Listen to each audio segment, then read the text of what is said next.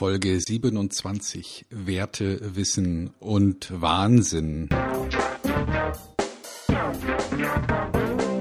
Willkommen bei Fucking Glory, dem Business Podcast, der kein Blatt vor den Mund nimmt. Martin Puscher und Stefan Heinrich sind ihre Gastgeber. Provokateure und vielleicht auch ein kleines bisschen die Helden des modernen Geschäftserfolges. Freuen Sie sich auf Ideen, Geschichten, Vorwürfe, Misserfolge und Erkenntnisse aus der Praxis. Los geht's! Viele sprechen davon, wie wichtig Werte sind, aber ist es nicht so, dass wir alle nach unterschiedlichen Werten handeln? Was sind gute Werte? Was passiert, wenn deine Werte nicht zu meinen Werten passen? Was wissen wir wirklich? Und ist Wissen wirklich so wichtig oder sollten wir uns über Handeln unterhalten? Der ganz normale Wahnsinn setzt sich fort. Was ist denn jetzt genau der Wert? Ist es Wissen oder, da kommen wir ja später noch dazu, sind wir schon dem Wahnsinn nahe? Aber jetzt erstmal Werte. Was sind wichtige Werte, Martin? Was sind deine Werte? Ach, Werte ist ein toller Begriff. Äh, Values neudeutsch umschrieben. Werte ist das, was man in seiner Seele trägt, manchmal auf den Lippen trägt und manchmal auch sogar im Kopf neu produziert. Ich glaube, Werte ist ein deswegen so spannendes Thema, weil Werte natürlich auch ein Zeitgeist-Thema ist ein Wert wie Anständigkeit, die zehn Gebote. Ja, das war vielleicht etwas Gestriges und ich glaube, dass Werte auch immer wieder im gesellschaftlichen und wirtschaftlichen Kontext neu definiert werden. Das ist zumindest meine Idee. Mhm. Ähm, mhm. ähnliche Sichtweise, Stefan, oder komplett dagegen? Nee, ich bin hundertprozentig bei dir. Es, äh, also meine Definition wäre jetzt ähm, mal hochgestochen. Das lese ich jetzt von einer Folie ab, die ich in dem Zusammenhang gerne bei Seminaren verwende. Ähm, Definition Werte, das sind innere Führungsgrößen menschlichen Tuns und Unterlassens. Also was wollen wir, was wollen wir nicht? Es sind Ideale, die Menschen bei ihrer Suche nach einem gelungenen Leben leiten und es sind Ideen und Perspektiven, unter denen ich eine Steigerung meiner Lebensmöglichkeit erwarte. Mhm. Hört sich sehr, sehr seriös und sehr, sehr nachvollziehbar an.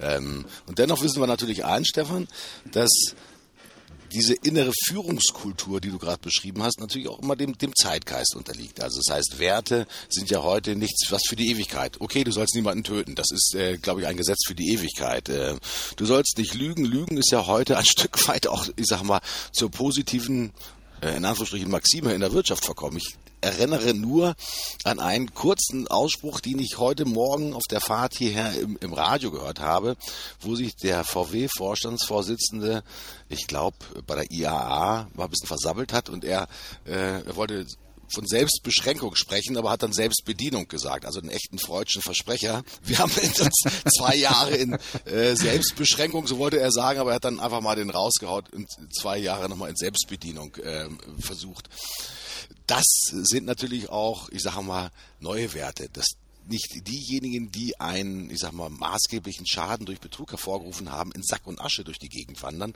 sondern dass sie durchaus mit stolz geschwellter Brust auf die ja, milliardenschweren Gewinne ihres Unternehmens verzeichnen und so nach dem Motto, ja, es war schon nicht so schlimm, also es war ein kleiner Irrtum, ja, wir haben zwar, weiß ich nicht, 800 oder 900.000 Leute hartnäckig verarscht, aber naja, es ist, kauft lieber ein neues Auto von uns und dann ist alles wieder gut. Auch eine Art von Wert in der neuen Wirtschaftsarithmetik. Hm. Heißt aber im Prinzip Wert in unserer schnelllebigen Welt, Stefan, wie häufig dürfen sich denn innere Werte tatsächlich verändern? Oder muss man da nicht wirklich Stabilität beweisen? Naja, wir haben ja jetzt, ähm, die Sendung geht raus am Freitag vor der Bundestagswahl in Deutschland und da haben wir ja genau das Thema, nämlich dass unterschiedliche Werte sozusagen gegeneinander antreten, zumindest mal, wenn man so eine Wahl als Ideal nimmt. Und da gibt's eben zu bestimmten Themen ganz unterschiedliche Wertigkeiten, also was den Menschen eben etwas wert ist, im, im, ja, in dem Sinne des Wortes. Und Werte ändern sich während eines Lebens eines Menschen natürlich durch gesellschaftliche Entwicklungen und vielleicht auch durch den Reifegrad von Organisationen oder mh, sonstigen Gruppen. Also Ich denke nicht, dass es den Wert gibt. Da gibt es übrigens eine ganz interessante Thematik, bevor wir vielleicht gleich nochmal auf politische Werte rausgehen. Es gibt einen Professor oder gab einen Professor Dr. Claire W. Graves, so wie die Mehrzahl von Grab, Graves. Und ähm, der hat äh, als Psychologieprofessor seine, ähm, mit seinen Studenten die Frage gestellt, was ist denn eigentlich Wert? Oder was sind Werte? Was sind die richtigen Werte? Und dann hat er festgestellt, dass man diese Frage gar nicht beantworten kann, denn es gibt da höchst unterschiedliche Ideen. Und er hat sein Leben lang damit weiter geforscht und hat etwas ähm, herausgebracht, was heute unter dem Begriff Spiral Dynamics, also spiralenförmige Dynamik, am Markt ist. Und hier in Deutschland gibt es einen Kollegen, den ich sehr schätze, den Rainer Krumm, der hat es als Nine Levels mhm. nochmal interpretiert. Ähm, und die Idee ist, dass es eine Pendelbewegung ist zwischen ich-orientierten Werten und wir-orientierten Werten. Mhm. Und ähm, wenn wir uns weiterentwickeln, dann müssen wir uns immer von einer Ich-Orientierung zu einer Wir-Orientierung, zurück zur Ich-Orientierung, wieder zur Wir-Orientierung weiterentwickeln. Und bisher bekannt, erforscht sind neun Ebenen. Mhm. Und ähm, ich kann dir ja mal ganz kurz schildern und dann lass uns mal darüber diskutieren, was du denkst, äh, wie das sich heutzutage in der Wirtschaft und unserer Gesellschaft darstellt, wo wir da gerade sind. Also das unterste Level äh, in der Nomenklatur von Nine Levels als Level Beige ähm, definiert. Da geht es einfach nur darum, das Recht des Stärkeren. Ich mache, was ich will, mir auch scheißegal, was du willst. Ähm, etwas, was man eher in der Krise hat und was wahrscheinlich heute in der Gesellschaft kaum mehr gegeben ist. Mhm. Dann gibt es das zweite Level, das nennt man Purpur. Ähm, da geht es um, der Papa wird es schon richten. Also es gibt eine starke patriarchalische Struktur. Einer ist oben, alle tun das, was er sagt. Es gibt Tabus, es gibt Gehorsam, es gibt Tradition, Rituale ne, wenn einer was alleine entscheidet, dann aber immer nur im Sinne des Papa.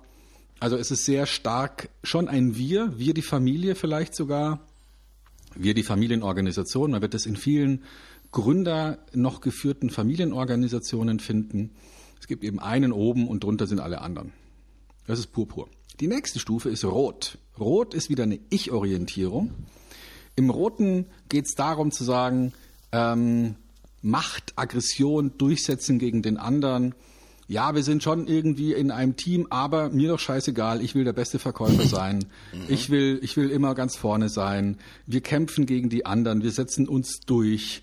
Ähm, wir, wir sind toll. Bewunderung der eigenen Person spielt eine Rolle. Gewinnen um jeden Preis. Ansehen, Dominanz, Vermeiden von Schande. Also das ist, das ist das dritte Level. Rot. Eine Ich-Orientierung. Die Blau-Orientierung mit einem Wort ist ISO 9000.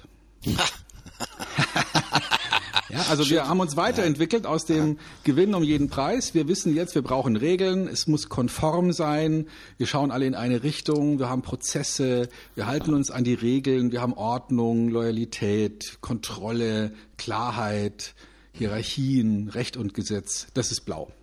Okay, jetzt gehen wir wieder weiter in Orange. Fünftes Level, wieder in die Ich-Orientierung.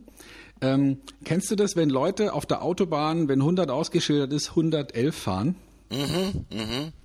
Also Orange heißt, ich kenne die Gesetze und ich weiß aber auch, wie ich sie umgehe. Mhm. Ich will wachsen, ähm, Karriere, Produktivität, Ergebnisorientierung, also haarscharf ähm, am Regelwerk entlang, aber auch manchmal so ein bisschen mit einem Fuß drüben. Mhm. Ähm, ja, Wettbewerb spielt eine Rolle, Wachstum spielt eine große Rolle, Karriere mhm. spielt eine Rolle. Mhm. Level Grün, sechstes Level, wieder eine Wir-Betonung. Jetzt geht's um paritätisch, wir stimmen alles ab. Man könnte übellaunig sagen, Mate-Tee und Stuhlkreis. Ja, also Toleranz spielt eine Rolle, Konsens, Harmonie, Gemeinsamkeit. Das sind die Werte bei, bei Grün. Dann kommt Gelb und Gelb ist, ist ein Schnitt in diesem System. Bei Gelb ist das erste Level, bei dem die anderen Levels nicht als doof angesehen werden, Mhm. Dann gelb ist sozusagen ähm, die, die erste Instanz, die auch nach unten gucken kann und sagen kann, gucke mal, wir brauchen alle diese Wertekonzepte für verschiedene Situationen und Aufgabenstellungen. Also wenn wir jetzt gerade mal in Brasilien den Markt erobern wollen, dann hilft es nichts, wenn wir da einen grünen General Manager hinschicken, dann müssen wir da einen roten hinschicken.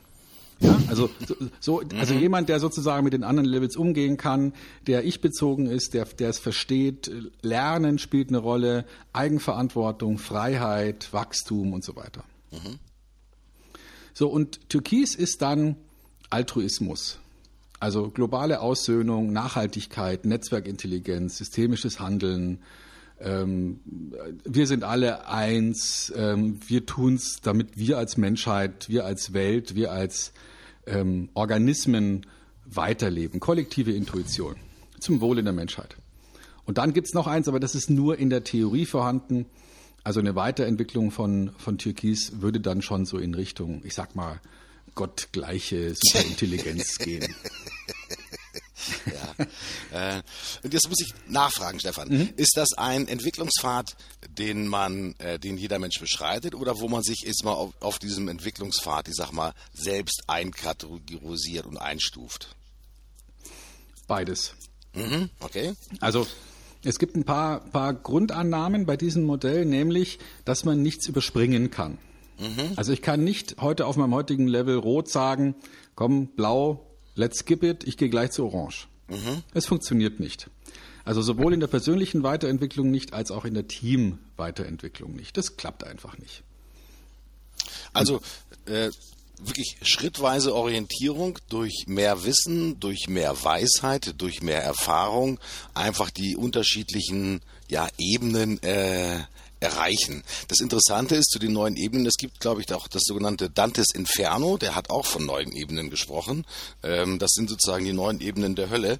Ähm, damit wollen wir jetzt natürlich nicht sagen, dass sozusagen diese Spiritual, äh, das war das Spiralen. Ja, äh, Spiral Sp Dynamics oder Nine Levels. Genau, diese Spiral Dynamics, äh, die haben ja etwas mit aufmerksamer Weiterentwicklung zu tun. So würde ich das mhm. mal tatsächlich beschreiben. Das heißt, derjenige, der heute in der Lage ist, tatsächlich äh, reflektierend durchs Leben zu gehen. Der wird natürlich schon sehen, wo kann er denn mal die Grenzen austesten, also auf der orangenen Ich-Phase tatsächlich unterwegs zu sein. Äh, und wenn er das gemerkt hat, dass er immer schon ein bisschen äh, zu schnell ist und vielleicht diesmal dieser klassische Lückenspringer ist auf der Autobahn, dass es vielleicht besser wäre, ja, wenn wir alle äh, 120 fahren statt äh, 111, weil wir dann alle sozusagen ohne dieses Lückenspringen ist mal besser zum Ziel kommen. Was mhm. dann bedeuten würde, es gibt dann einen Konsens, nämlich den Wir-Konsens auf der grünen Ebene, wo wir quasi paritätisch beschließen, ja, Leute, wenn da auch 100 steht, wir fahren halt grundsätzlich, ich sag mal, alle 112, 115, teilweise 120, aber machen keine wilden Überholvergänge, sondern sehen zu, dass wir im Fluss bleiben, um uns nach vorne zu bewegen. Hm, macht schon durchaus Sinn. Die Frage, die ich mir natürlich stelle, ist, äh, diese Entwicklung sehen wir natürlich, ich sag mal, in, in ganz vielen Unternehmen natürlich auch in abgestimmter Form. Äh, einige Abteilungen, die halt vielleicht eher so mit dem roten Gen ausgestattet sind, wiederum andere, die klassischen Controller, denen man ja wahrscheinlich eher das blaue ISO 9000er zuschreiben würde. Stefan, da ist natürlich in jedem Unternehmen und auch in jeder Gesellschaftsform von diesen, ich sag mal, neun Ebenen jede Menge vertreten. Mhm. Äh, genau. Die, die neunte Ebene soll ja eigentlich das, das Gottgleiche sein. Was da vorkommt, ist das türkisfarbene, der Altruismus Altruismus. Ist der Altruismus denn eine wirklich, ich sag mal, gewünschte Form? Ja, natürlich ist es eine gewünschte Form, weil Altruismus bedeutet Geben und Nehmen im gegenseitigen Ausgleich. Ähm, das heißt, niemand soll äh, zu Schaden kommen und ich gebe das Beste, was ich habe, in der Hoffnung, dass ich auch das Beste empfange. So ja. soll es ja eigentlich funktionieren. Ne? Nur, dass es eben so ist, dass es nicht genügt, wenn wir erkennen, Mensch, das wäre doch ein tolles Level wir aber momentan noch auf einem ganz anderen Niveau unterwegs sind und sagen, komm, ab morgen sind wir alle Altruisten. Das mhm. funktioniert halt nicht, sondern die, der Gedanke und auch das Forschungsergebnis von Graves und seinen Schülern, die dann weiter geforscht haben, ist, dass man sich nur schrittweise entwickeln kann. Übrigens auch in die andere Richtung. Mhm. Also meine Interpretation der politischen Landschaft in den USA wäre so, dass ich sage, vermutlich sind die USA stark blau und Richtung orange geprägt, natürlich auch mit einem roten Anteil. ähm, spätestens im Wahlkampf war da sehr, sehr, sehr viel Rot, ja, mhm. gewinnen um jeden Preis. Und inzwischen sind wir sogar eher, ähm, vermutlich wird diese Entwicklung sich wieder verändern, aber wenn wir auf USA schauen, ist es ja zumindest mal nach dem Wunsch des Präsidenten eher so, dass es eine starre Aufbauorganisation gibt. Ich sage was und alle tun's. Mhm. Ja, und wir und, sind, wir sind Amerika, America First. Das sind alles so typische ähm, Aussagen, die ganz stark da reinpassen in dieses Heimat, Brauchtum, Rituale, magisch, mythisches Bewusstsein, Gehorsam, Tradition. Also das alles da reinpasst.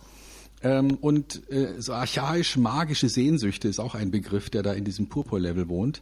Und also da sieht man, äh, es geht auch in die andere Richtung. Also es geht nicht immer nur in eine, sondern es kann auch durchaus mal in die andere Richtung gehen. Und wer möchte jetzt bitte ähm, sich aufschwingen und sagen, das ist besser als das? Mhm. Aber dennoch soll sich ja die Gesellschaft nach vorne entwickeln. Du hast natürlich gesagt, okay, die Spirale kann sich auch mal umdrehen. In Amerika äh, repräsentiert, diesmal durch den Präsidenten, sehen wir vielleicht eine andere Entwicklung und auch die Spaltung auch ganz bewusst diesmal der Gesellschaft. In Deutschland bei dem Bundestagswahlkampf war das ja deutlich kommoder, würde ich mal sagen. Okay, jetzt so eine Woche vor äh, der Wahlabgabe und der Stimmabgabe, da zieht der Ton vielleicht schon mal so ein bisschen an. Da kämpfen die Grünen gegen die FDP um die bessere Position. Wer wird denn Dritter oder Vierter? Ähm, warum ist, ist Deutschland dann eine besonders wertreife Gesellschaft, weil der Wahlkampf auch so frei ist von mit einzigen Ausnahmen mal von Krakelerei, sondern auch eher von dem Konsensgetriebenen. So hört sich das ja manchmal an. Also wir haben ja einen sehr starken konsensorientierten Wahlkampf gehabt. Mhm. Naja, also da werden ja schon auch Werte rausgehauen, ne? die, die so auch als Überschriften dann dienen müssen. Also auf, äh, auf SPD-Seite eher das Thema Gerechtigkeit. Wir wollen endlich Gerechtigkeit. Mhm. Ähm, ist ja so eine, eine Kernaussage. Ähm, so ähnlich ja dann auch bei, bei den, den Linken und den Grünen, vielleicht noch in eine drastischere Form.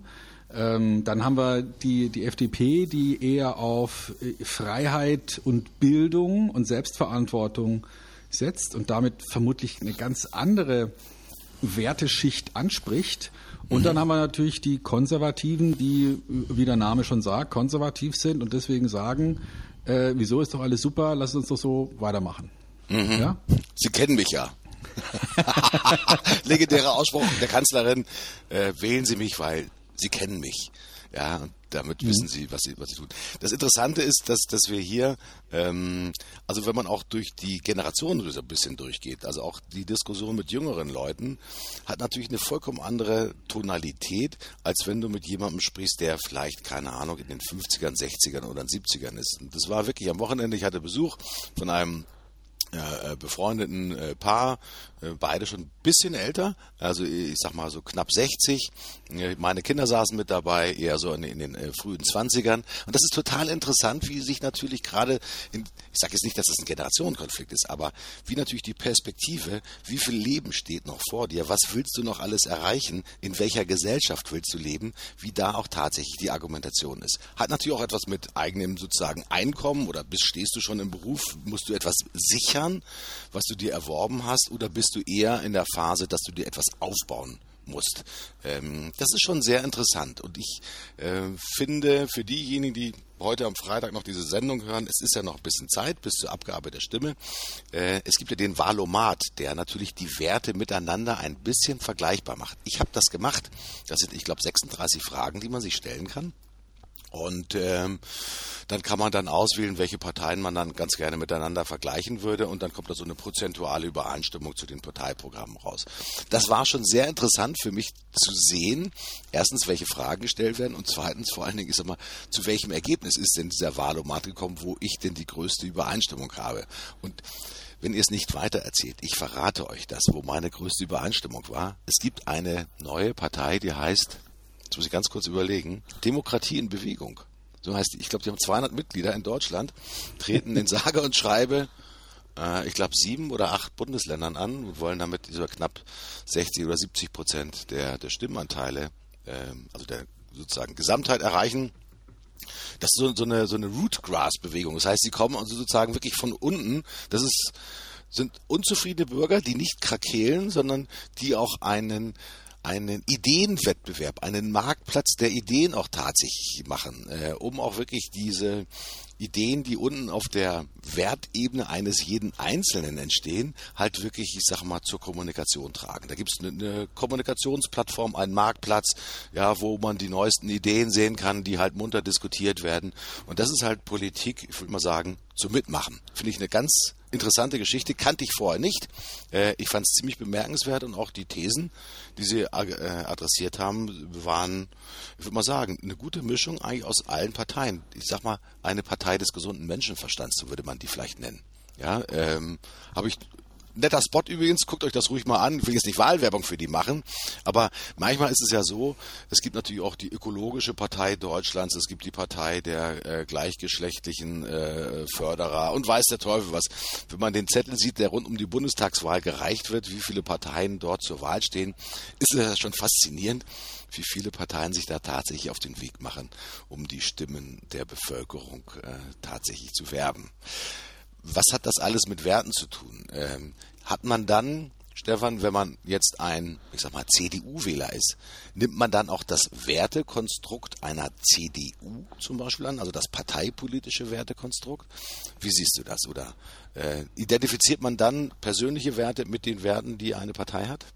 Also ich habe hier gerade noch mal ein schönes Zitat gefunden ähm, zum Thema Politik von Georges Clemenceau und der hat gesagt, wer mit 20 Jahren nicht Sozialist ist, der hat kein Herz und wer es mit 40 Jahren noch immer ist, der hat kein Hirn. okay. Äh, ja. Ja. Also noch, betone nochmal, das ist nicht von mir, ist von Georges Clemenceau. Ähm, packe auch das Zitat dann mal in die Show Notes. Äh, da ist was Wahres dran. Also ähm, wenn junge Menschen jetzt sehr stark sozusagen in diesen ähm, in den linken Gedanken äh, einzahlen, dann hat das sicherlich damit zu tun, Rebellion, Aufbruch, Umsturz, Umverteilung. Mhm. Jetzt sind wir mal dran, ja, oder mhm. oder solche Themen, die da eine Rolle spielen. Und äh, wie du richtig sagst, wenn man sein Leben einfach schon einige Jahre aufgebaut hat und sich da auch irgendetwas geschaffen hat, vielleicht sogar Besitz geschaffen hat, dann hat man andere Ideen, dann überlegt man sich, wie kann ich das möglichst erhalten, wie kann ich das sichern vor irgendwelchen Einflüssen, die mir da was wegnehmen wollen. Das sind natürlich Gedanken, die haben andere nicht. Und den Schutz vor etwas wegnehmen ist natürlich eher konservativ. Und der Gedanke der, des Aufbruchs und des Umbaus ist ja eher etwas Linkes. Aber wenn wir uns jetzt anschauen, welche, welche Themen die FDP rausgehauen hat, die ja auch vielleicht eher als äh, zumindest mal nicht links äh, orientiert sind, dann ist es ja auch sehr stark Aufbruch, Digitalisierung nutzen, in Bildung investieren, ähm, den Menschen die Gelegenheit geben, sich wirklich zu entwickeln und andere Dinge zu tun, die weniger was mit ich, der Papa, helfe den, den kleinen, armen, Schwachen, also weniger Startwagen, könnte das so eine mhm. Aussage sein, die da drin steckt. Während bei den, den äh, Sozialisten und bei den Linken ja eher so der Gedanke drin ist, ähm, wir brauchen einen starken Staat, der sich um seine Bürger kümmert. Ja? Die Bürger sind mhm. nicht unbedingt mündig. Wir brauchen jetzt jemand, der denen ein bisschen Geld und andere Sachen zuschiebt, weil die können das ja alleine nicht. Ja, also das, es gibt, es sind unterschiedliche Werte einfach, die, die man abwägen muss und wo wahrscheinlich der Wert der Selbstverantwortung zahlenmäßig deutlich hinter den anderen Ideen der, des Konservativen oder des Sozialen hinterherhinken, weil es, weiß ich nicht, vermutlich in den, in den Level Gelb oder ähnliches eben interessanterweise auch die Parteifarbe der FDP ähm, einfach weniger gibt als wir im Moment da haben, wo eben Leute sagen, wir brauchen Hilfe, wir müssen das irgendwie gemeinsam hinkriegen oder andere Leute sagen, wieso ist doch alles super, äh, wir lassen es so, wie es ist. Mhm. Grün, deswegen auch paritätisch, der Wir-Gedanke, mhm. was, äh, das passt sehr gut. Also wenn man die Farben einfach mal nur nebeneinander legt, äh, welche äh, Partei hat sich denn welche Farbe ausgesucht und wirklich äh, geht genau auch diesen Weg. Mhm. Die Frage, die ich abgeleitet aus dem Politischen habe, viele Firmen versuchen sich natürlich auch ich sag mal, in der sich schnell verändernden Zeit auch vielleicht manchmal einen neuen Wertekanon zu geben. Ja, weil sie sagen, wir müssen äh, vielleicht auch, weil wir attraktiv werden müssen für eine ganz besondere Art von Mitarbeitern, für die Ingenieure, für die ähm, selbststeuernden äh, Innovatoren, müssen wir möglicherweise einfach uns einen anderen Wertekanon geben. Also das heißt, arbeitet dann, wenn ihr Lust dazu habt. Hauptsache das Licht geht nachher an, also werdet fertig. Das ist das Beispiel, das wir auch schon in der letzten Sendung hatten.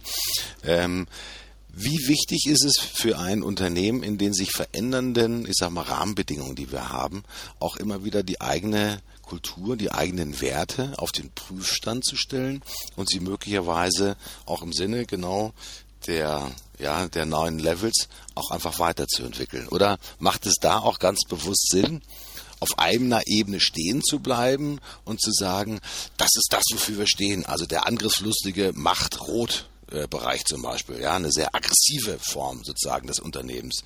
Die Blauen, du hast es angesprochen, diejenigen, die mit ISO 9000 eine sehr starke Prozesshaftigkeit und Prozessorientierung äh, vorgeben.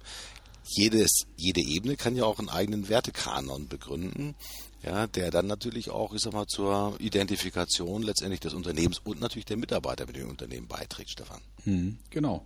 Und die Frage ist eben, ähm, es ist ja jetzt auch nicht so oder so, sondern wenn man ähm, sich jetzt mit dem Thema näher auseinandersetzt und, und zum Beispiel diesen Test macht, den der Kollege Rainer Krumm da unter www.9levels.de anbietet, dann wird man schnell erkennen, dass man eine, eine Mischung hat aus diesen unterschiedlichen Farben. Also ich bin vielleicht jemand, der sehr stark blau ist, vielleicht große Blauanteile hat, aber immer noch starke Rotanteile hat, ebenso orange und vielleicht auch Grünanteile, wenn ich mhm. auf ein bestimmtes Thema blicke, zum Beispiel meine berufliche Orientierung.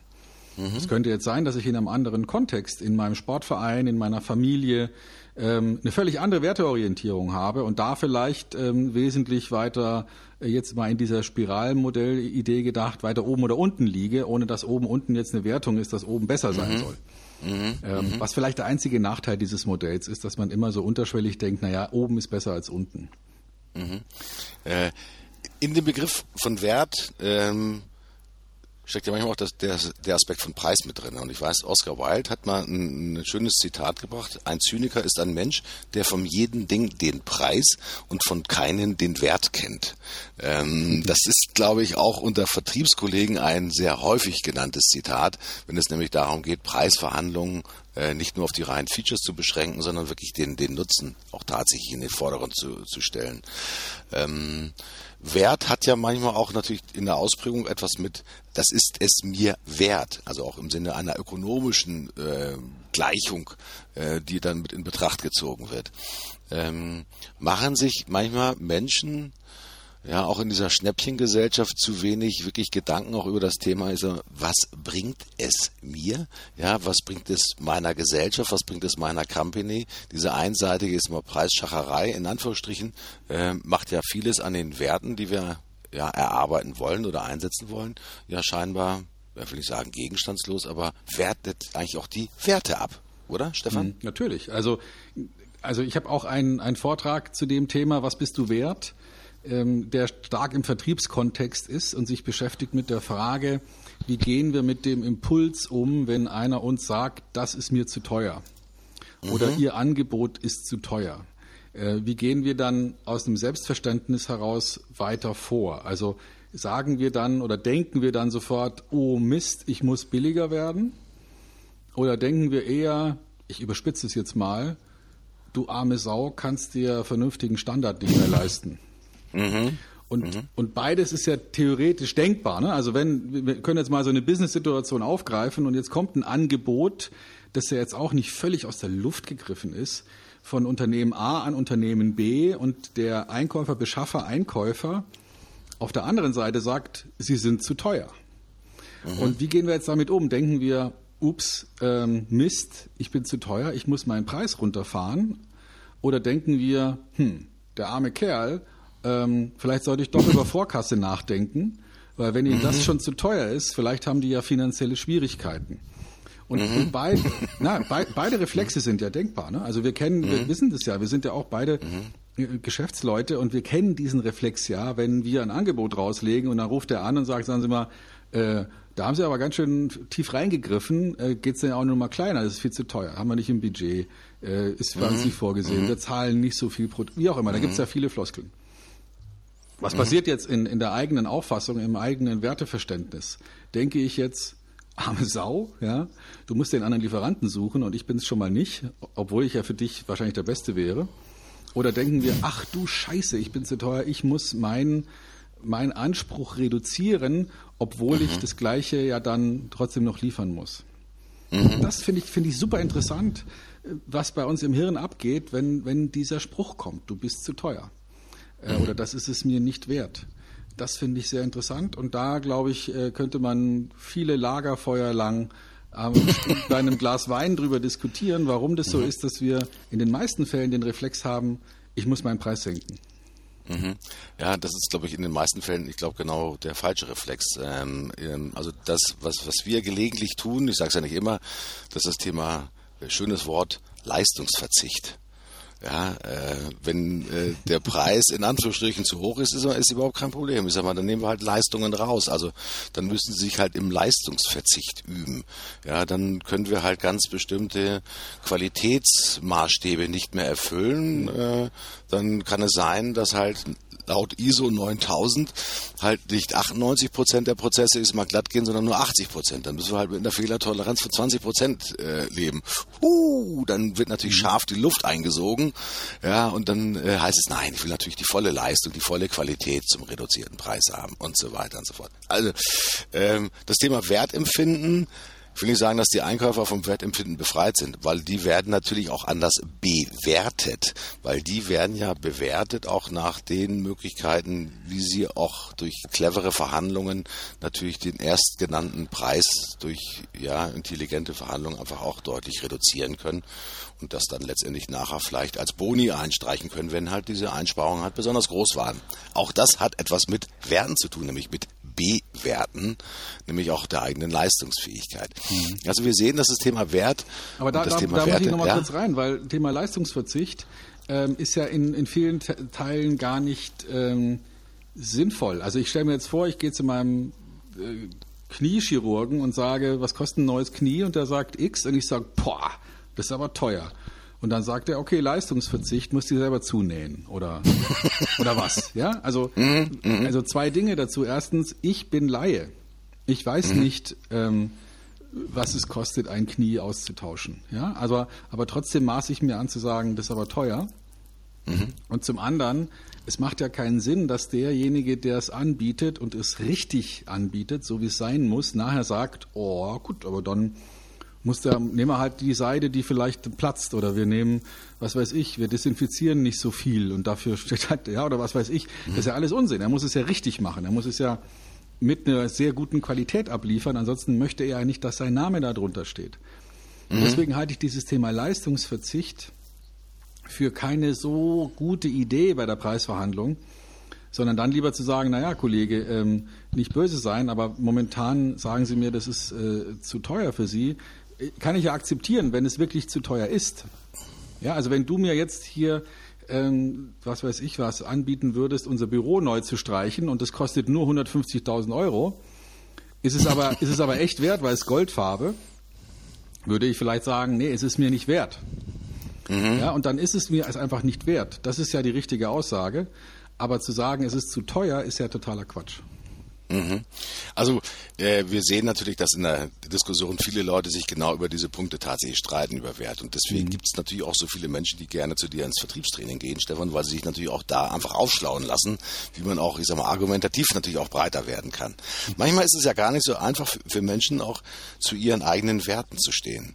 Ähm, weil ähm, diejenigen, die vielleicht ist immer besonders machtbewusst sind, denen ist das ja egal, was andere denken. Aber sofern wir uns ich sag mal zwischen dem Ich und zwischen dem Wir immer weiterentwickelt haben, hat das natürlich auch etwas zu tun mit in Anführungsstrichen niemanden auf die Füße treten. Es, ähm, ich will nicht sagen allen recht machen. Das hört sich jetzt ein bisschen blöd an, aber ich sage mal im Konsens miteinander zu agieren.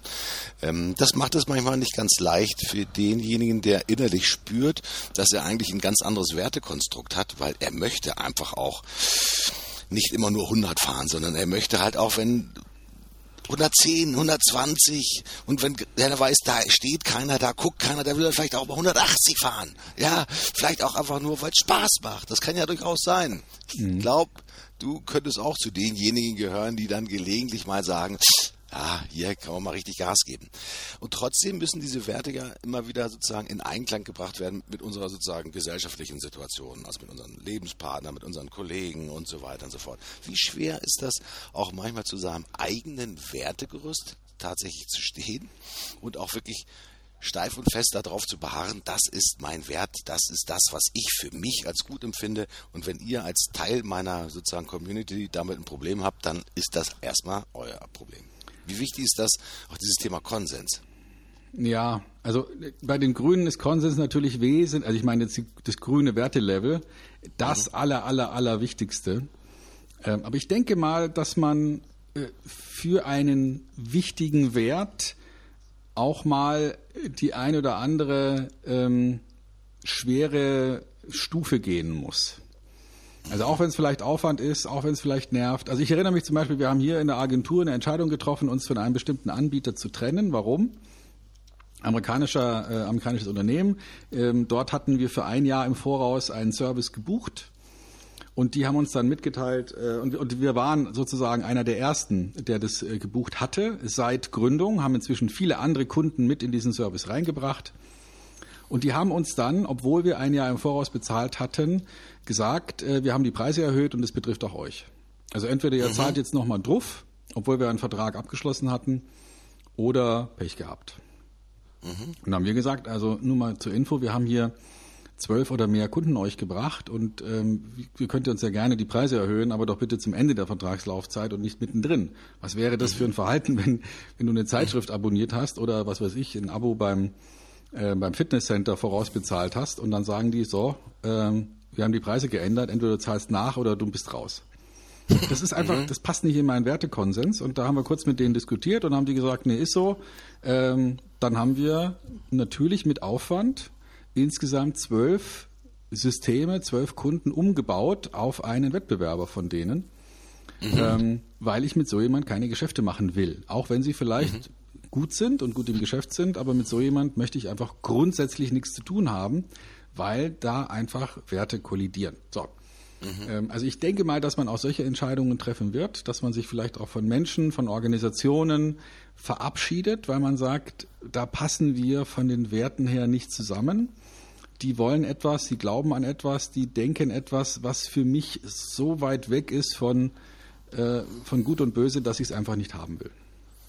Dann ist das, das Wert natürlich, ja, dann ist das Wert natürlich auch ein Prinzip, ja, ein, eine so starke innere Leitfigur, du, wie du es vorhin auch eingangs beschrieben hast. Ähm, das geht nicht nur mir gegen den Strich, sondern ich kann letztendlich eine andere Sichtweise nicht tolerieren. Wer versucht, mich im Job zu bescheißen, ich drückt mich jetzt mal ein bisschen platt aus, ja, innerhalb der Laufzeit versucht, diesem ungebührlich den Preis zu erhöhen, das ist nicht okay. Das ist genauso wie wenn jemand, wenn du eine Leistung abgekauft hast und er schickt dir nachher eine Rechnung und hat halt eine unbotmäßige Überschreitung sozusagen der vorher ausgemachten einzelnen Leistungspreise, ja, dass du statt, weiß ich nicht, 10.000 Euro nachher plötzlich 15.000 Euro einfach mal so bezahlen sollst. Ja? Mhm. Genau das Gleiche. Furchtbar. Also kann ich durchaus nachvollziehen. Äh, liebe Freunde, macht euch euer Wertegerüst an den neuen Levels. Ich finde das sehr interessant. Äh, du packst es mit Sicherheit in die Show Notes rein, Stefan. Mhm, mach ich ja, ein, ja. Ein sehr, sehr interessanter Gedanke, um auch einfach mal zu gucken, wie auch hier diese ja, Spirale der Entwicklung auch tatsächlich weitergeht. Und das Tolle an dieser Entwicklung finde ich, dass es immer dieses schwingt zwischen ich und wir. Und mhm. dass halt immer wieder dieses Pendel von links nach rechts geht. Und dass die eigene, das eigene Fortkommen natürlich dann auch wiederum gespiegelt wird über die Gruppe. Was gebe ich in der Gruppe dann letztendlich auch, ich sag mal, rein? Auch an Werten und auch an Mühe und auch an Aufwand und an Input, um dann darüber hinaus wieder etwas Neues daraus zu empfangen, um mich dann letztendlich weiterzuentwickeln. Mhm.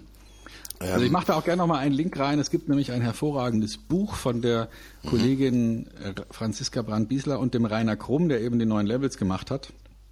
Die Franziska Brand-Biesler ist eine Kollegin, Verkaufstrainerin aus der Schweiz, die ich sehr mhm. schätze. Und die beiden haben dieses Buch geschrieben, So wird verkauft. Und das mag ich deswegen, weil es so wunderbar erklärt, wie eine persönliche Reise eines Menschen so durch diese Nine Levels ähm, stattfindet und welche Hürden und Schwierigkeiten da bei dem jeweiligen Wertewechsel passieren. Ähm, tolles Buch, packe ich auch mit in die Shownotes. Sehr gut. Ähm, Werte haben ja auch immer etwas mit äh, sich weiterentwickeln zu tun, äh, neue Dinge erfahren und schon sind wir so ein bisschen auf der Wissensebene. Mhm. Weil wer nicht darauf achtet, dass er neue Dinge erfährt und auch sie quasi in seiner eigenen, ich sag mal, in seinem eigenen Wesen nach vorne bringt und weiter nach vorne arbeitet, äh, der sucht Wissen und der will auch Wissen haben. Diejenigen, die sich halt Gott gleich entwickelt haben, es gibt ein paar, ähm, auch im weiteren Bekanntenkreis, die halten sich für Gott gleich, äh, kenne ich ein paar davon, ähm, die sind in der Regel auch außergewöhnlich belesen. Also sind kein, keine Dummbachse, die sind wirklich sehr belesen und sehr wissensreich, können also Zitate von sich geben, können Geschichten erzählen, haben ein unheimlich breites Allgemeinwissen, teilweise sogar ein, ein unheimlich starkes, ist immer Tiefenwissen und sind halt auch in der Lage, dieses Wissen auch zu teilen. Wissen, das sagt ja jede Zeitung, die man heute aufschlägt, Bildung und Wissen ist ja die neue Währung, mit der wir uns heute umgeben. Nicht nur in Zeiten eines Bundestagswahlkampfes. Wissen wird sozusagen als das Gut, ja, neben Arbeit, Kapital, Boden, Grund beschrieben, das unseren größten Wohlstand tatsächlich bescheren kann. Ist das nicht eine gehörige Übertreibung, Stefan? Ich, ich denke, dass es ein Missverständnis ist, weil Wissen für sich ähm, ist völlig wertlos. Ähm, also es gibt ja diesen Spruch, äh, der sagt, wir sind äh, Wissensweltmeister und Umsetzungsamateure. Und ich denke, mhm. das trifft auf die meisten Unternehmen zu. Und äh, das erleben dann auch Menschen, die in der Weiterbildung unterwegs sind, relativ oft, dass ihnen jemand gegenübertritt, zumindest mal gedanklich die Arme verschränkt und dann sagt, äh, sie, äh, was Sie mir da gerade erzählt haben, das wusste ich schon. Und mhm. die spannende Frage ist dann, und seit wann wenden Sie es denn regelmäßig an? Und dann, äh, dann kommt eine ganz komische Antwort, nämlich im Sinne von, na ja, und äh, das ist ja auch schwieriger, als man denkt, ladi, ladi, ladi. Also mhm. ich will damit sagen, dass, ähm, dass die Menschen ja dazu tendieren zu sagen, ähm, wenn du zu fett bist, dann einfach weniger fressen, Ernährungsplan machen, mehr bewegen. Und dann sagt jemand, der wissen wollte, wie kann ich denn abnehmen, sagt nachher, ja, das wusste ich ja schon. Erzähl mhm. mir was mhm. Neues. Ähm, mhm. Ich will was Neues wissen. Also dieser, dieser Durst nach Wissen hat vielleicht auch etwas damit zu tun, dass man äh, eine Möglichkeit sucht, leichter mit einer Abkürzung, irgendwie mit einem Cheat Sheet, mit einem äh, mit, einem, mit einer kleinen unfairen Abkürzung sozusagen zum Ziel zu kommen und dieses ähm, Wissen, das man schon hat, anzuwenden, ist natürlich auch Arbeit, ist mühsam. Mhm. Hat, ist nicht jedermanns Sache. Kleine Statistik nochmal, liebe Freunde. Äh, die Wissenschaftler, die sich mit dem Thema Daten und Management und äh, Wissenszuwachs beschäftigen, sagen, dass sich in den heutigen Zeiten das Wissen alle zwei Jahre etwa verdoppelt. Und zwar Wissen bezogen auf die Datenmenge, ja, die an Neuigkeiten, wissenschaftliche Studien tatsächlich veröffentlicht wird, also datentechnisch erfasst werden kann. Alle zwei Jahre verdoppelt sich das Wissen. Man sieht das natürlich momentan auch in der Nanotechnologie, Biomechanik, äh, Medizintechnik. Äh, man sieht da unheimlich riesengroße Sprünge drinne. Die Frage, die sich mir in diesem Kontext stellt, du hast es gesagt, das Wissen an sich, in Anführungsstrichen, ist nichts wert, wenn man es denn nicht einsetzen und umsetzen kann. Und dennoch gibt es ja ganz viele neue Wissensaspekte, die wir jeden Tag durch das Lesen von Blogs, durch das Lesen von sozialen Informationen, durch das Lesen von Büchern uns letztendlich, ich sag mal, erwerben können. Die Frage, die ich natürlich habe, Stefan, die mir auch natürlich auf der Seele liegt, ist, ja, in diesem vielen Wissen, liegt doch auch Weisheit. Du sagst natürlich zu Recht, man muss es anwenden können. Würdest du deswegen sagen, konzentriert euch erstmal auf das bestehende Wissen und sucht nicht nach neuem Wissen und setzt dieses bestehende einfach mal in die Tat um? Oder gehörst du auch zu denjenigen, die sagen, nee, das Neue interessiert mich schon, weil neue wissenschaftliche Erkenntnisse beflügeln mich in meinem Job, in, meinem, in meiner Arbeit oder sogar in meinem, im privaten Reim? Ja, dazulernen finde ich persönlich richtig gut. Also es gibt ja dann, da haben wir ja auch, glaube ich, schon mal drüber gesprochen, über dieses persönliche Wertesystem, ähm, das, dieses Reese oder Reis geschrieben mhm. Profile. Und da ist es bei mir eben so, dass Neugier bei mir ein sehr wichtiger Wert ist, der, der mich persönlich treibt. Also für mich ist es dazulernen zu können immer cool, immer interessant ähm, und etwas, was, was mich, was mich ganz klar auch mit Energie versorgt. Also wenn ich was dazulernen kann, dann bin ich wie ein kleines Kind. Dann, dann, äh, dann, dann will ich gar nicht mehr aufhören. Ja? Und es gibt mhm. andere, die sagen, boah, das strengt mich an, hier den ganzen Tag äh, was zu lesen oder so. Und das glaube ich auch sehr stark persönliche Ausrichtung oder persönliche ähm, ja, auch, ja. Ich will jetzt nicht sagen Gene, aber so die Art und Weise, wie man eben tickt. Mhm.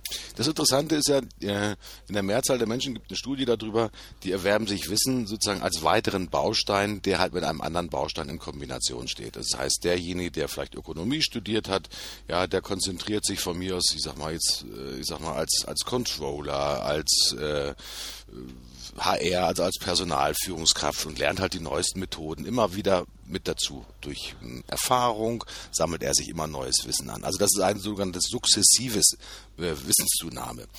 Ähm, Wissenschaftler haben über den Bereich des sogenannten lateralen Denkens ja sehr viel geschrieben und gesagt, okay, du bist dann besonders helle und dann auch wissensreich, wenn du Dinge aus unterschiedlichen Disziplinen einfach miteinander verknüpfen kannst. Also wenn du nicht sukzessive dein Wissen aufbaust, sondern wenn du einfach mal ja quer denkst. Also wenn du dich als Ökonom, als Betriebswirtschaftler plötzlich mal mit einem Ingenieur unterhältst und auch mal über die Feinheiten nachdenkst und mit dem darüber diskutiert, wie halt eine, keine Ahnung, ich sage mal, äh, Verbrennungsmotor, ich sage mal, möglicherweise, ich sage mal, ökonomisch noch besser dargestellt werden kann mit Pumpe, Düse und weiß der Teufel was allem drum und dran.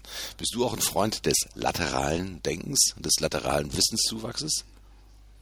Ich denke, das ist die einzige Chance, wie wir wirklich noch große Sprünge machen können, wenn Menschen, die für sich genommen clever sind, sich austauschen und sich äh, die Zeit nehmen, sich gegenseitig zu befruchten. Ich denke, dass mhm. dadurch auch aus nüchternen tabellarischen Wissenselementen, die ja da sind, also das kannst ja bis an dein Lebensende wissenschaftliche Arbeiten lesen und wirst immer was dazulernen. Die Frage ist nur, was hilft's dir? Also wie kannst du sozusagen für dich dann auch verwenden? Und ich denke, da ist der Austausch zwischen unterschiedlichen Disziplinen enorm hilfreich, um, äh, um wirklich auch in der Umsetzung einen entscheidenden Schritt weiterzukommen. Ich denke, mhm. da muss man auch mal genau reinschauen. Es gibt ja diesen berühmten Spruch von Siemens, wenn, wenn Siemens wüsste, was Siemens alles weiß. Und, und eine Antwort mhm. ist Wissensmanagement. Aber vielleicht ist es nicht die Antwort. Also ich habe da jetzt in letzter Zeit viel drüber nachgedacht, weil ich in einer Organisation bin, wo der neue Präsident gerade drüber nachdenkt, sozusagen das Know-how der rund 800 Mitglieder ähm, zu, ich will nicht sagen katalogisieren, aber mal irgendwie klar zu machen. Also einer kann vielleicht Videos schneiden und jemand anders kann, was weiß ich, gut Texte machen und der nächste macht gute Überschriften, sodass man eben dieses Wissen zusammenbringt. Die Frage ist nur, hilft mir das was, wenn ich weiß, wer es kann?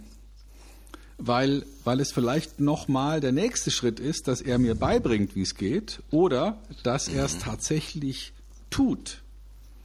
Also es hilft ja nichts, wenn ich jetzt die Hand hebe und sage, ich kann Podcast. Weil die nächste Sache wird ja dann sein, dass mich jemand anruft und sagt, kannst du mal Podcast machen? Aber da ist ja nochmal ein Unterschied zwischen Wissen und Tun. Also für das, ich, ich habe kein Problem damit, mein Wissen abzugeben, aber wenn dafür sozusagen meine konkrete Arbeitszeit eingesetzt werden muss, dann muss ich ja auch irgendwie dafür entlohnt werden. Ich kann es mhm. einmal mhm. aufgeschrieben haben vielleicht und dann kann ich ja kostenlos dieses Ding weitergeben oder fast kostenlos beispielsweise in, in Form eines Buches und sagen, hier ist mein komplettes Wissen, das ich habe zu diesem Thema. Aber dann ist es ja noch lange nicht so, dass der andere es auch schon kann. Also ich mhm. denke, Wissensweitergabe ist etwas, was, äh, was eine, eine Gesellschaft ähm, unglaublich nach vorne bringen kann. Der ähm, mehrfach zitierte Harari, über den wir hier schon mehrfach geredet haben, du erinnerst dich, Homo Deus und die anderen mhm. Bücher, der sagt ja, dass der entscheidende Erfolg der Menschheit darin liegt, dass wir uns vernetzen können mhm. und gemeinsam an Dingen arbeiten, gemeinsam Dinge weiterverarbeiten können. Heute kann ein Wissenschaftler in Banne Eickel mit einem anderen Wissenschaftler am Südpol kommunizieren und sie können durch diesen Austausch das gemeinsame Wissen nach vorne bringen. Das ist Zusammenarbeit, das ist Kollaboration. Da steckt eigentlich sozusagen der große Hebel drin. Warum die Menschheit mhm. beispielsweise schlauer ist offenbar als beispielsweise Affen oder irgendwelche anderen Säugetiere, weil sie es ja geschafft haben, im Prinzip diese, diese Welt zu dominieren. Warum? Weil sie eben zusammenarbeiten können.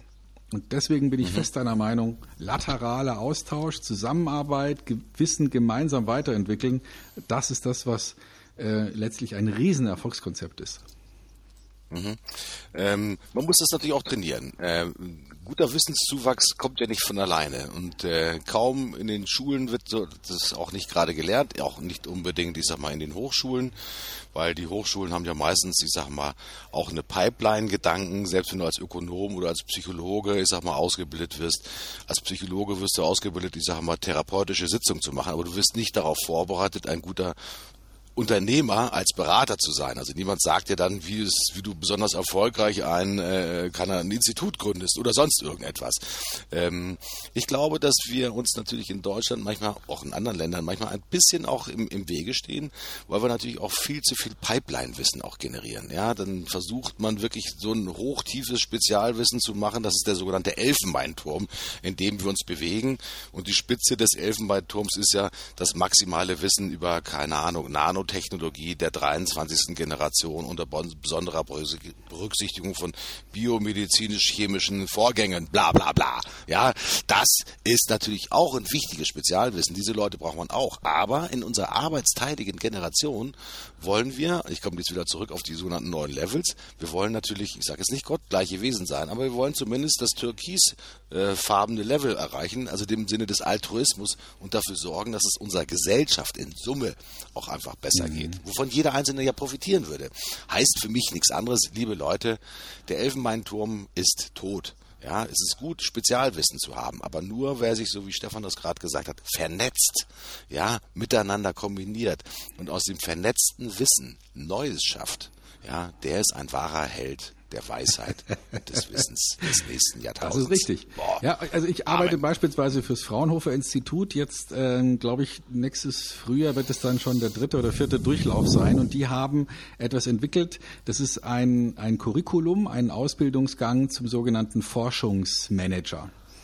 Äh, und das mhm. ist ein äh, da, junge Leute, die beim beim Fraunhofer Institut sozusagen in Richtung Karriere gehen wollen und da Institutschef oder stellvertretender oder Teil eines Instituts leiten wollen, die interessieren sich für diesen Lehrgang. Und da wird natürlich diskutiert über Forschungskonzepte, Wissensmanagement und sowas, aber auch, deswegen komme ich da ins Spiel, wie verkaufe ich den Kram nachher? Oder wie kriege ich denn mhm. jetzt ein Forschungsprojekt aus der Wirtschaft?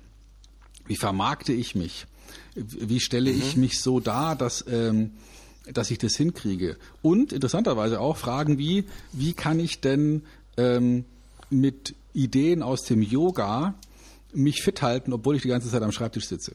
Also das heißt, die haben mhm. wirklich äh, so ein interdisziplinäres ähm, Ausbildungskonzept sich ausgedacht, das ähm, extrem Beachtung findet innerhalb des Fraunhofer ähm, Kosmos und Leute da wirklich sich inzwischen aktiv bewerben, da teilnehmen zu dürfen. Das finde ich sehr interessant. Ich glaube, da geht die Reise hin, dass man eben nicht im Silo nur forscht. Das muss man auch, aber dass man eben auch zwischendurch mal sozusagen in die Breite geht und sich überlegt, was gibt's denn daneben dran noch für Silos und wie kann ich denn jetzt mein Thema, was weiß ich, äh, galvanische Lackmethoden äh, ja, mhm. kombinieren mit der Frage, was ist denn logistisch äh, wichtig oder was ist denn vertrieblich wichtig? Das finde ich super interessant und da, glaube ich, entstehen dann auch automatisch neue Ideen, weil letztlich das auch unserer Hirndenkweise entspricht. Ähm, es ist gehirngerecht, wie Vera von Birkenbiel wohl gesagt, gesagt hätte, wenn man sich eben aus unterschiedlichen Aspekten mit einem Thema beschäftigt. Mhm. Ja, wichtig ist natürlich auch dieses Thema auch Weitergeben von Wissen. Weil wenn wir heute, Stefan, ich habe es vorhin gesagt, alle zwei Jahre verdoppelt sich das Wissen. Ja, wir wissen, äh, in, in, das Internet, Wikipedia voll mit jeder neuen Information, sei es Blog, Social Media, kommt neues Wissen mit hinzu. Hast du eigentlich eine Idee oder eine Ahnung, wie man aus diesem Reichtum, aus dieser Vielfalt des Wissens eigentlich das herauskristallisieren kann, was für einen selbst wertvoll und wichtig ist und also was wirklich den, den gezielten Wissenszuwachs ermöglicht. Ich weiß, du liest unheimlich viel, du bist ein, ein äh, Schnellleser, ähm, ich glaube auch wahrscheinlich mit lateralem Lesemechanismus ausgestattet, weil du liest ja nicht Zeile für Zeile, sondern wahrscheinlich bist du auch ein Querleser im, im, im weitesten Sinne des Wortes.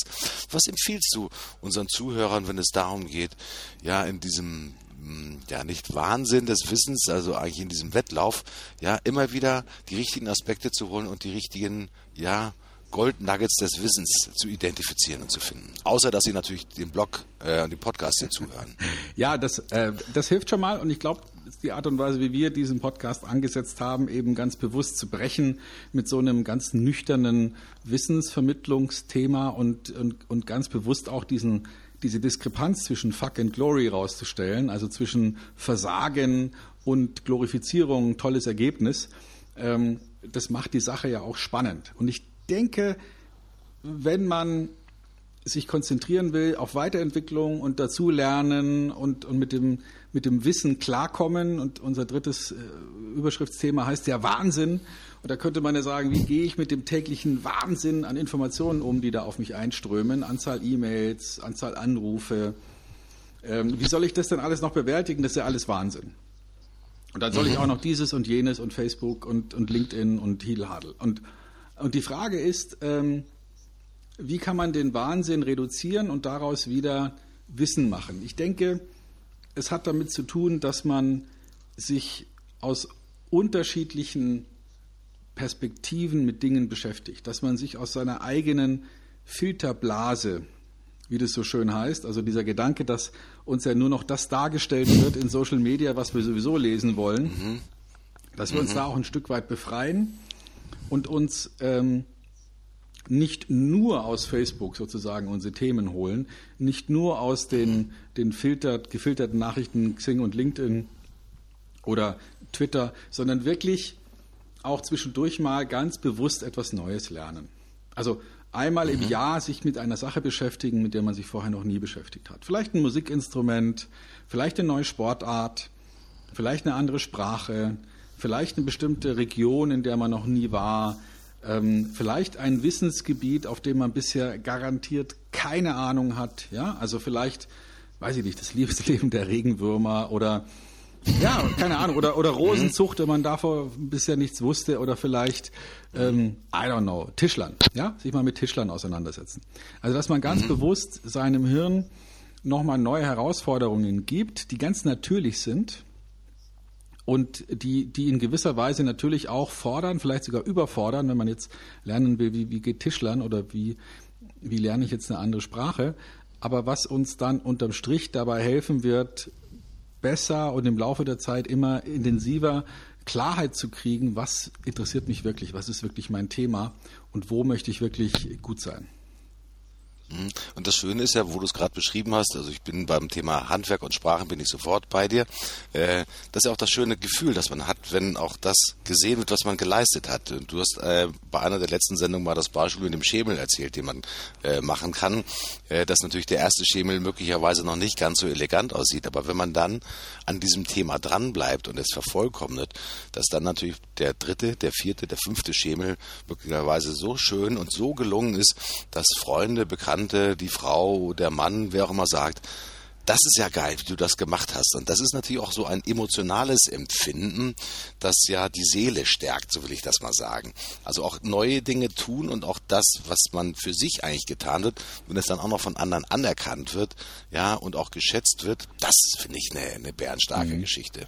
Beim Thema Handwerk reicht das schon manchmal aus, da eine äh, quietschende Tür möglichst schnell wieder unquietschend zu machen. ähm, das sorgt für unheimlich viel Frieden im elterlichen und im familiären Haushalt, kann ich nur äh, sagen. Oder wenn eine Lampe kaputt ist, es nicht aufschieben, sondern äh, in dem Augenblick, wo sie kaputt ist, sofort raus und die nächste Lampe reindrehen, damit es alles wieder funktioniert. Also das ist das Thema Wissen, also wirklich probiert etwas Neues aus. Ganz wichtiges Thema. Ähm, wenn wir beim Thema Wahnsinn sind, Stefan, hast du es gerade auch angesprochen, der Wahnsinn, der jeden Tag um uns herum ist, äh, sei es nicht nur, dass, dass die Datenmenge wächst, dass die Digitalisierung überall Einzug hält. Ähm, Rinderwahnsinn war in den, ich glaube, vor 15 Jahren ein riesengroßes Thema in, in England, äh, als sie dann festgestellt haben, dass, äh, ich glaube, durch eine virale Erkrankung ja, ich glaube, das Hirn der Rinder so geschädigt ist, dass sie sich nicht mehr auf den Beinen halten konnten und eigentlich auch jämmerlich verreckt sind. Das ist sozusagen die schlimmste Form des Wahnsinns. Und dennoch, mein lieber Stefan, begegnet uns der Wahnsinn jeden Tag auf der Straße. Nicht nur auf der Straße, sondern natürlich auch im wirtschaftlichen Leben. Gibt es irgendetwas, wo du sagst, das macht mich selbst richtig wahnsinnig? Du hast vorhin eine Geschichte erzählt mit dem da ging es um das Thema Werte, wo der Lieferant innerhalb des, des äh, Vertragszeitraums den Preis ungebührlich erhöht hat. Das macht dich ärgerlich, macht dir das auch wahnsinnig? Was, ich, ich, glaube, was, was wirklich Wahnsinn ist, wenn, wenn man als Organisation, als ähm, Land, als Nation, als Region ähm, nicht versteht, dass Infrastruktur die wichtigste Voraussetzung für Wohlstand ist. Das macht mich wahnsinnig. Also mhm. wenn ich in ein Hotel einchecke und da kein vernünftiges äh, Internet habe, dann macht mich das wahnsinnig, weil das brauche ich.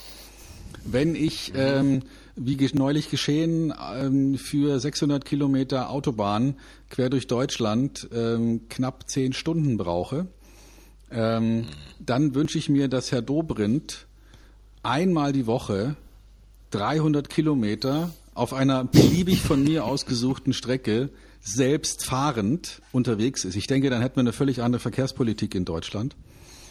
Ähm, mhm. wenn, wenn wir sehen, dass äh, das Thema Stromversorgung und das Thema Versorgung mit, mit Internet und, und äh, mit Anbindung, sagen wir mal, ähm, immer wieder in großen Regionen vernachlässigt wird, weil dann plötzlich Bahnverbindungen nicht mehr stattfinden oder Flugverbindungen, dann sage ich, Leute, die, die Infrastruktur ist das Allerwichtigste. Es macht mich wahnsinnig, wenn, wenn aus einer Perspektive des, auch so geht uns doch gut, ähm, dann solche mhm. Infrastrukturthemen liegen bleiben, nicht investiert wird und man lieber sich bedient, statt zu investieren. Das macht mich wahnsinnig.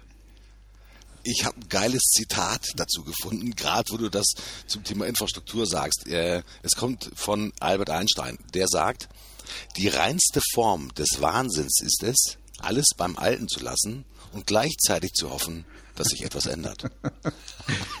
ja, das ist natürlich auch ein bisschen sozusagen die Politik, die natürlich auch hin und her pendelt. Äh, wir alle wissen, dass äh, Veränderungen manchmal mühsam sind. Also auch der Ausbau von Infrastrukturen geht natürlich nicht einfach ja, ohne Staub, ohne Dreck, ohne Baustellen von sich. Das ist dann einfach so. Auf der einen Seite ärgern wir uns natürlich über Baustellen.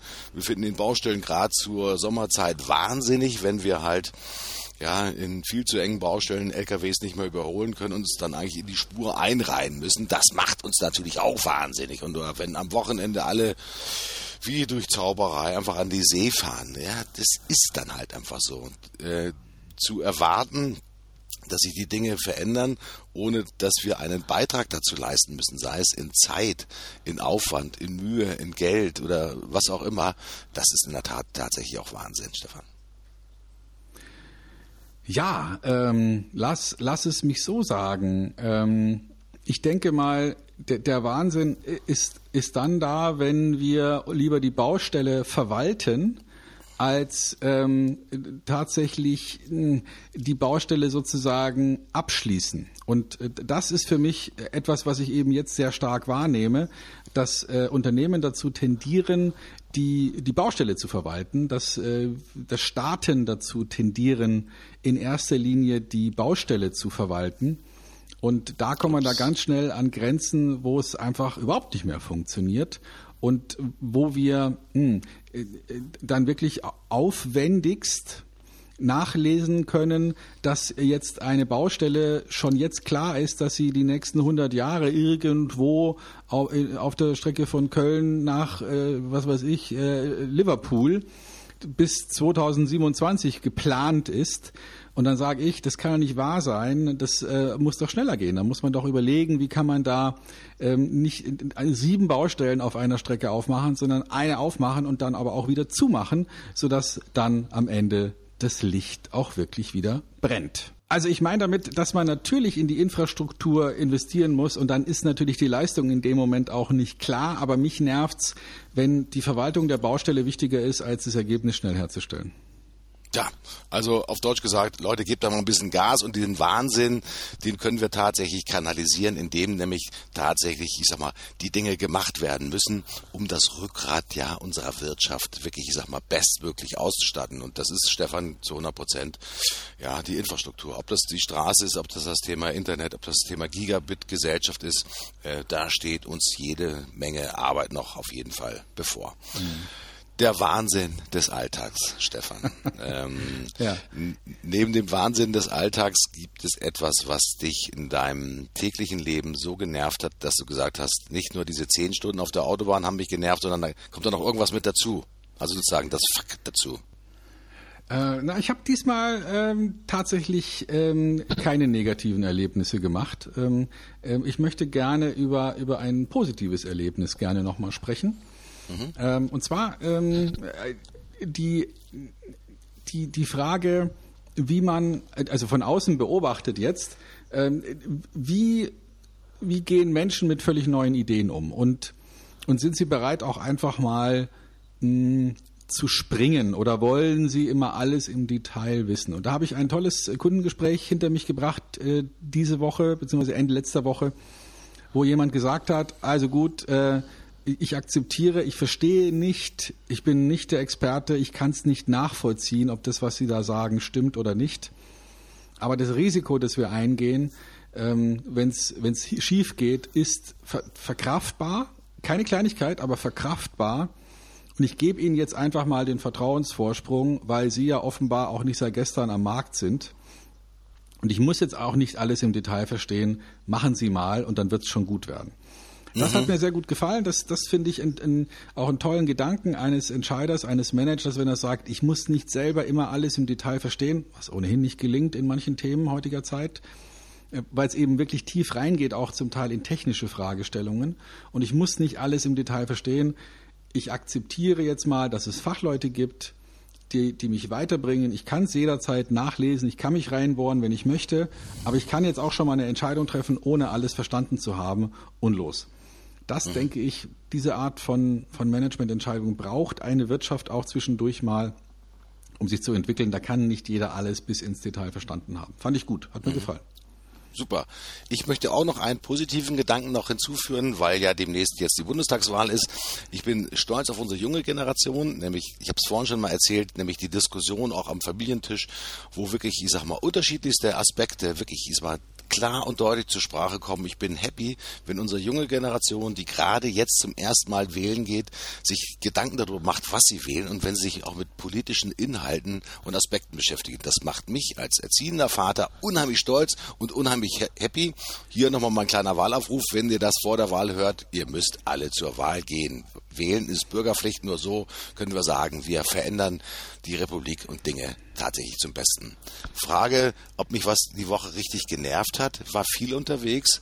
Ähm, so dieses übliche Thema schlechte Internetverbindung in, in Hotels, äh, WLAN, es ist wirklich ein Graus, ähm, muss man tatsächlich sagen, dass da manche Hotels immer noch auf dem Stand des letzten Jahrtausends sind. Aber äh, werden wir das ändern? Äh, wir nicht, sondern die Hoteliers, die Hoteliers werden das verändern. Nämlich dann, wenn plötzlich nämlich die Gäste, die halt auf Internet angewiesen sind, sagen, okay, ich kann in dieses Hotel einfach nicht gehen, weil da kein zuverlässiger WLAN-Empfang zum Beispiel drin ist und LTE auch nicht funktioniert. Also, das war nur ein kleiner sozusagen Holperer. Passiert jeden Tag immer wieder, wenn man viel unterwegs ist. Und sicherlich viele von unseren Zuhörern kennen das auch. Stefan, die Zeit rennt ja wie verrückt. Wir sind schon längst wieder über die Stunde hinweg. Und äh, nach unserem Sesamstraßenmodell, wenn wir jetzt uns mit W beschäftigt haben, kommt üblicherweise das X. So, und wenn das X da ist, stelle ich mir natürlich die Frage in unserem wunderschönen Dreiklang, in unserer Alliteration, wie könnte denn die nächste Sendung tatsächlich äh, heißen? Ich habe eins, zum X habe ich etwas, mhm. das ist die Xantippe.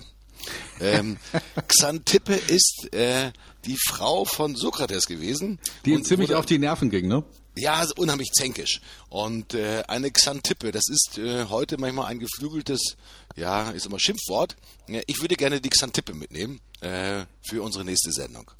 Und ähm, ja, dann habe dann hab ich auch noch was. Ich habe, ähm, ich finde, dass in unserer Gesellschaft XXL nicht fehlen darf.